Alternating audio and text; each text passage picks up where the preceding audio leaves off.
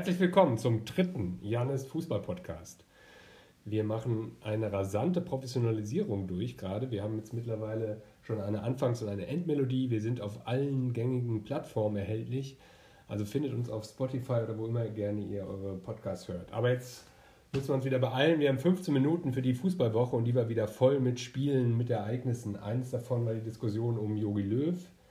Jetzt ist es so gekommen, wie Jannis vielleicht sogar auch okay fand, ähm, dass, dass Löw nochmal bleiben darf und die EM wohl nochmal als Trainer bestreiten darf. Ich finde das tatsächlich ziemlich traurig, diese Nachricht. Und wenn man sich das mal genauer anguckt, was da los ist, da scheint tatsächlich jeder mehr an sich zu denken. Da gibt es wieder Machtkämpfe, da denkt jeder nur, oh, wie kann ich keine Risiken eingehen, wie kann ich weiter Generalsekretär oder sonst was bleiben. Janis, das kannst du doch auch nicht mehr gut finden, was beim DFB los ist. Ähm, ja, also wie schon gesagt, Löw kann man nochmal das Vertrauen geben, aber was da im Hintergrund passiert, finde ich auch nicht gut dass man die ganze Zeit versucht, den Präsidenten zu schwächen und sich selber in den Fokus zu stellen und mehr Macht zu geben. Wieso kann man ihm nochmal das Vertrauen geben? Jeder Bundesliga-Trainer wäre nach so einer Performance weg vom Fenster. Ich meine, man sagt manchmal, er hat vor 20, vor sechs Jahren hat er einen Titel geholt. Stell dir mal vor, bei, bei einem Bundesliga-Verein, da sagt man nach, nach zwei, drei Monaten Erfolglosigkeit, es ist langsam, äh, gehen die Diskussionen los und dann muss man, muss man auswechseln. Und hier gibt es seit Jahren eigentlich schon keinen Fortschritt mehr, eher also Rückschritte. Erstmal gab es nur zwei Turniere in dieser Zeit. Also wenn man nach zwei Spielen sozusagen nichts gewinnt, das ist ja auch nicht so dramatisch in der Bundesliga. Und zweitens hat Löw ja die EM ganz okay bestritten, 2016, die WM katastrophal. Und dann lief es ja ganz gut. Jetzt in letzter Zeit nicht mehr so gut, aber okay. Nur ja. dieses 6-0 gegen Spanien war halt scheiße. Und da waren ja auch viele Diskussionen. Und ich sag's mal so, wenn er jetzt im März auch noch alle Spiele verliert, wird er nicht mehr lange Trainer sein. Dann werden die vielleicht doch nochmal vor der EM handeln. Also die müssen einfach mal wieder was Neues wagen. Die haben es damals auch versucht und haben dann mal was gewagt, als bei Völler es nicht mehr weiter lief. Völler hat dann aus, aus freien Stücken ist er gegangen, der hat den Ab Abgang geschafft. Das, was Löw zurzeit nicht hinkriegt. Dann haben sie, jetzt sagen sie manchmal, ja, wir finden ja keinen Ersatz für, für Löw. Es gibt ja keinen. Damals haben sie Klinsmann geholt, der war nicht mal Trainer. Sie haben einen arbeitslosen Löw als, als Co-Trainer ihnen zur Seite gestellt. So eine Lösung würde man jetzt auch finden, wenn man den Mut hätte. Wenn da Leute zusammenkämen, die sich um die Nationalmannschaft Gedanken machen würden und nicht um ihr eigenes Machtbestreben. Aber gut, also ich ähm, habe kein Verständnis für, für, für den DFB. Bei dir scheint es ja doch ein bisschen. Also ich glaube ja zum Beispiel Löw will ja nicht seine eigene Macht ausbreiten. Ähm, ja, was will der denn? Naja, der will halt ein gutes Turnier bestreiten. Aber mal gucken, ob er es schafft. Ich bin jetzt auch nicht mehr so begeistert und überzeugt von dem. Aber mal, wenn die dem das Vertrauen geben, hoffe ich, dass sie wissen, was sie tun. Naja, hoffen wir mal. So, aber jetzt kommen wir zu dieser vollen Fußballwoche. Wir hatten Champions League-Spiele und wir hatten einen Bundesligaspieltag mit vielen und auch vielen tollen Toren, mit einem Top-Spitzenspiel. Und wir hatten Dortmund-Frankfurt, wo Dortmund wieder gezeigt hat, dass sie nicht das Zeug haben, mit Bayern und mit Leipzig mitzuhalten, scheint mir. Da können wir gleich mit der Trainerdiskussion weitermachen. Lucien Favre, auch so einer, wo sich das langsam ein bisschen ermüdend ist, diese Diskussion. Er kriegt auch nicht so richtig was auf die Reihe, macht immer so okay Spiele, kriegt ein paar Junge mal eingebaut, aber kriegt ja auch nichts gerissen. Seine Interviews irgendwie überzeugen die mich nicht, ist irgendwie ganz, ganz lustig, wenn er da so spricht immer, aber den Eindruck, dass der ein Meistertrainer ist, kann man wirklich nicht gewinnen. Ja, aber ich glaube, für die Jungen gibt es kaum einen besseren Trainer, das sagen die auch immer. Der ist schon ein Förderer, er ist halt kein Entertainer. Ja, und wie schon gesagt, Dortmund ist halt gerade nicht die Mannschaft mit den ganzen Jungen, die halt titelwürdig ist, aber vielleicht in zwei, drei Jahren. Und ich glaube, mit jedem Trainer der Welt würden sie die Bayern und Leipzig vielleicht auch nicht einholen können. Also Bayern auf keinen Fall. Leipzig ist auf einem Level. Hm. Gut, und Champions League, da ist es so gekommen, da hattest du recht bei deinem Tipp. Du hattest ja auf einen Sieg Mailand getippt, so ist es auch gekommen leider. Deswegen ist jetzt für Gladbach nächstes Mal alles entscheidend, wie spielen sie gegen Real. Sie brauchen einen Punkt. Jetzt wird es eng für Gladbach. Ja, bei Gladbach wird es sehr eng. Aber Europa League ist schon mal drin. Ich tippe jetzt mal, dass sie leider ich wieder Europa League ist sicher, ne? dass sie Europa also Europa League ist sicher, ja, dass sie nur Europa League schaffen werden. Ja, aber bei Leipzig bin ich der Meinung, wenn die sich mal richtig anstrengen, können die Manchester United besiegen. Und dann werden die ja weiter. Ja, also das war ja ein Top-Spiel, Bayern gegen Leipzig. Da hat man gesehen, was Leipzig kann. Da hatte ich wiederum richtig getippt, das Unentschieden. Leipzig ist einiges zuzutrauen. Bei Bayern, die Defensive war wieder ein bisschen schwach, da vielleicht aber auch in der Champions League, ähm, da hatten sie ihre B11. Da hatten sie auf einmal diese jungen Leute, so Leute wie diesen Saar, den sie da als zweite Wahl gekauft haben, alle nicht besonders überzeugend, bis auf den Musiala. Oder kannst du mal was zu den jungen Leuten sagen, die jetzt hier hinter der ersten Also Mannschaft erstmal stehen? möchte ich sagen, dass Saar nicht jung ist und der hat auch schon davor Spiele gemacht. Ähm, die Jungen, die wirklich dann da dabei waren, waren so Leute wie der Chris Richards hatte davor ein paar Spiele, aber auch ich kannte den nicht. Komplett aus dem Nichts kam dann dieser Airbnb, heißt er glaube ich. Ja, der war glaube ich ganz solide, aber ich habe das Spiel nicht geguckt und deswegen kann ich jetzt nicht so viel zu denen allen sagen. Hm. Aber ich bin nicht so überzeugt von Bayerns Bank zurzeit. Das ist jetzt gegen Leipzig hatten sie auch nur noch Knapri, sonst hatten sie niemand mehr. Was mit Sané? Warum setzt der sich nicht durch? Also der war halt jetzt verletzt. Ich denke, der wird sich auch noch durchsetzen. Bei Bayern ist es jetzt auch mal ein bisschen schwierig, sich erstmal zu integrieren. Ja, und viele sind bei Bayern auch verletzt. Die haben ja irgendwie fünf, sechs Verletzte. Irgendwann haben sie nicht mehr die Top-Bank. Das Ja. stimmt schon. Wir hatten ja auch auf, auf das ähm, Stadtderby getippt. Hertha gegen Union ist jetzt nicht so aussagekräftig, weil es eine rote Karte recht früh gab für Union. Deswegen haben sie das Spiel verloren. Ärgerlich aber, dass Max Kruse verletzt ist.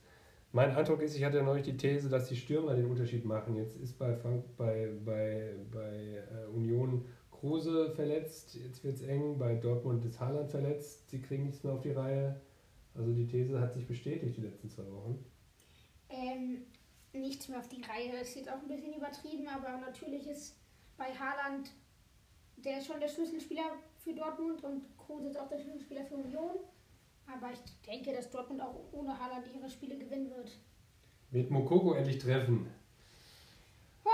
Ja, ich denke, früher oder später wird er auch sein Tor machen. Also der jüngste Bundesliga-Torschütze war ja 17 und noch was, also das wird er bestimmt schaffen. War dieser Leverkusener Wirtz, war der nicht Ja, ja. 16? Nee, der war glaube ich 17. Auch schon 17.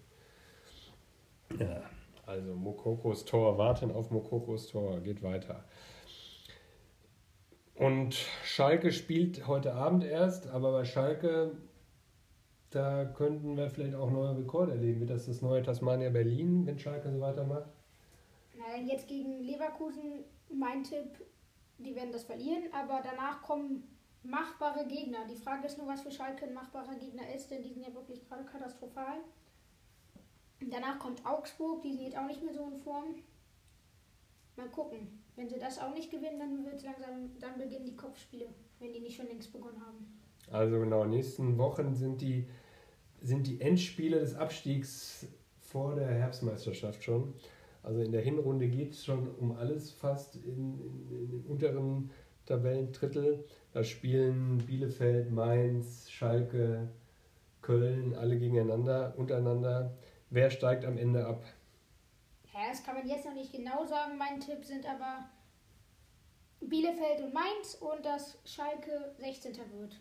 Ach dann doch. Ja. Ja, kurios finde ich, dass ich bis vor zwei Wochen zu 100% Köln unten getippt hätte, aber jetzt traue ich denen das irgendwie wieder zu. Hm, ja, sieht zurzeit besser aus. Bielefeld hat jetzt gewonnen, aber die hatten ja auch Spiele, wo sie zwei Spiele, glaube ich, nacheinander, oder zwei Heimspiele, einer, wo Ja, sie ja. keine einzige Torchance hatten. Das ist dann natürlich schwierig, Spiele zu krass. gewinnen. Also es gab noch nie, glaube ich, jemand, der überhaupt mal zwei Spiele in einer ganzen Saison hatte, wo er keine Chance hatte. Und ähm, ich meine gelesen zu haben, dass der Rekord bei drei Spielen ohne Chance ist, aber in der ganzen Geschichte, also seit das gemessen wird. Und das war, Bielefeld hatte jetzt in zwei Spielen hintereinander gar keine. Ja, jetzt haben sie aber mal wieder gewonnen. Trotzdem ist es so ähnlich wie bei Paderborn. Denke ich nicht, dass die sich da halten können, leider. Na, die Ostwestfalen. Wer ist dein Mann des Spieltags gewesen, wenn du dir den Spieltag nochmal Revue passieren lässt bis jetzt? Janis Mann des Spieltags ist. für mich, ich möchte den Vornamen jetzt nicht aussprechen, aber den Nachnamen, der heißt, glaube ich, Piontek. So wird er ausgesprochen. Ja, der war gekauft im Winter, relativ teuer. Dann hat er so ganz okay gespielt, aber dann hat plötzlich Ibisevic in der Rückrunde unter Lavadia gespielt. Dann wurde Ibisevic verkauft, beziehungsweise ablösefrei ziehen lassen und Cordoba gekauft. Der hat sich jetzt verletzt und jetzt hat der Piontek einfach mal das Derby entschieden. Nach einer Einwechslung. Für mich mein Mann des Spieltags. Okay, Piontek ist der Spieler des Spieltags, aber insgesamt war es auch ein toller Spieltag. Es waren noch fast überall mindestens vier Tore, Dortmund, Frankfurt mal ausgenommen, aber ansonsten richtig, richtiges Torfestival, richtig Spaß gemacht zuzugucken. Fallrückzieher, äh, Tor des Monats, äh, Material für das ganze Jahr eigentlich. Ja, da waren vor allem auch bei Gladbach gegen Freiburg waren ja ein paar schöne Tore dabei. Bayern gegen Leipzig waren sechs Tore dabei. Das ist ähm, ein schöner Spieltag gewesen. Das hat Spaß gemacht beim Zuschauen. Allem der Jamal Musiala, das Spiel habe ich ja geguckt, Bayern, Leipzig. Der hat Spaß gemacht beim Zugucken. Der ist ein gutes Talent, meiner Meinung nach. Und bei Bayern nochmal, wenn man sich anguckt, da hat hinten fehlt da jetzt zurzeit die Qualität oder wo, waren, wo war das Problem? Einfach zu offensiv. Ich meine, sie haben dieses diesen Drang, einfach immer der Chef auf dem Platz sein zu wollen, immer das Spiel zu bestimmen, aber wenn sie dann so offen sind für Konter und für ja, einfach 1 zu 1 spielen, wenn dann ein neuer rauskommt und diese Gefahr eingeht und es dann aber nicht im Griff hat, das ist auf Dauer dann doch gefährlich gegen solche Mannschaften wie Leipzig. Oder das ist gegen alle Mannschaften gefährlich. Also man muss sich jetzt mal anschauen, die letzten Spiele waren alle knapp. Wenn Bayern gewonnen hat, dann knapp. Die hatten auch einen Bauen entschieden. Aber das ist halt die Bayern-DNA. So lässt auch besonders Flick spielen. Der hat noch weniger Ballbesitz als sonst. Ja. Noch höheres Pressing als sonst. Das ist halt aber da haben sie trotzdem nicht deutlichen Chancenplus rausspielen können mit dieser Art. Und wenn man merkt, okay, es ist schwierig, hier spielbestimmend zu sein, muss man dann nicht doch auch ein bisschen defensiv stabiler stehen? Ja, mm, aber das funktioniert ja eigentlich, hat so gut funktioniert, ich weiß nicht. Man kann es natürlich versuchen, aber. Und wie kam es, dass Lewandowski, ja dass Lewandowski auf einmal untergetaucht ist? Drei Tore und keins davon von Lewandowski. Er hatte kaum Torsch, also irgendwie habe ich dann in der zweiten Halbzeit ihn kaum noch gesehen. Was war da los? Ja, der, ist, der macht ja auch fast jedes Spiel. Jetzt am Mittwoch hat er nicht gespielt, aber sonst spielt er auch fast immer. Meinst du, der hat sich dann ausgeruht? Oder? Wie? Ja, dass er, dass er dann nicht so präsent war auf dem Spielfeld, weil er sich einfach ein paar Pausen gegönnt hat, oder was wolltest du jetzt damit sagen? Er hat ja gespielt und hat trotzdem kaum Torschancen gehabt. Wer dann natürlich die Tore gemacht hat, das ist natürlich der Weltklasse-Spieler, von dem wir auch schon gesprochen hatten, Thomas Müller. Aber Lewandowski, gut, man, man kann nicht immer nein, nur. Nein, ich Tore wollte damit sagen, dass er halt viel spielt und deswegen vielleicht, wenn du jedes Spiel machst, kannst du auch irgendwann nicht mehr immer treffen. Ja, ist er ist auch, ein, ist auch nur ein Mensch, aber vielleicht hat er seinen Höhepunkt langsam überschritten. Ähm, aber gut, noch ist er ja wirklich top und trifft auch gut, also wollen wir ihn nicht kleinreden. Aber gucken wir nochmal ins Ausland, andere Ligen, was waren da die Highlights für dich oder was sind die Highlights? Na, Highlight ist das jetzt eher nicht, sondern eher das Gegenteil. Real Madrid ist ja gerade nicht gut in Form, haben gegen Donetsk verloren, spielen jetzt bald gegen Atletico Madrid. Das ist für mich so die spannendste Mannschaft in den anderen Ligen. Und was ist auf der Insel los? Ja, schwierig. Liverpool und Man City haben unglaublich viele Spiele. Die Top-Mannschaften schwächeln ein bisschen. Da sind ja Leicester City plötzlich ganz vorne mit dabei. Ah, wieder. Ja, die sind da jetzt plötzlich ja. Platz 1. Können wir auch mal wieder reinschalten. So, dann nächste Woche haben wir gesagt, sind die Ab Abstiegsspiele.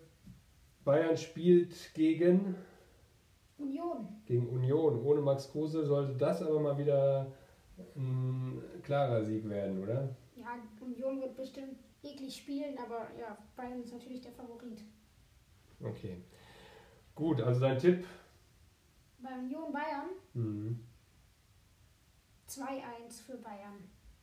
2-1 für Bayern. Da sage ich mal. Mit Lewandowski-Tor. Mit Lewandowski-Tor. Dann sage ich mal 3-1 mit Müller-Tor.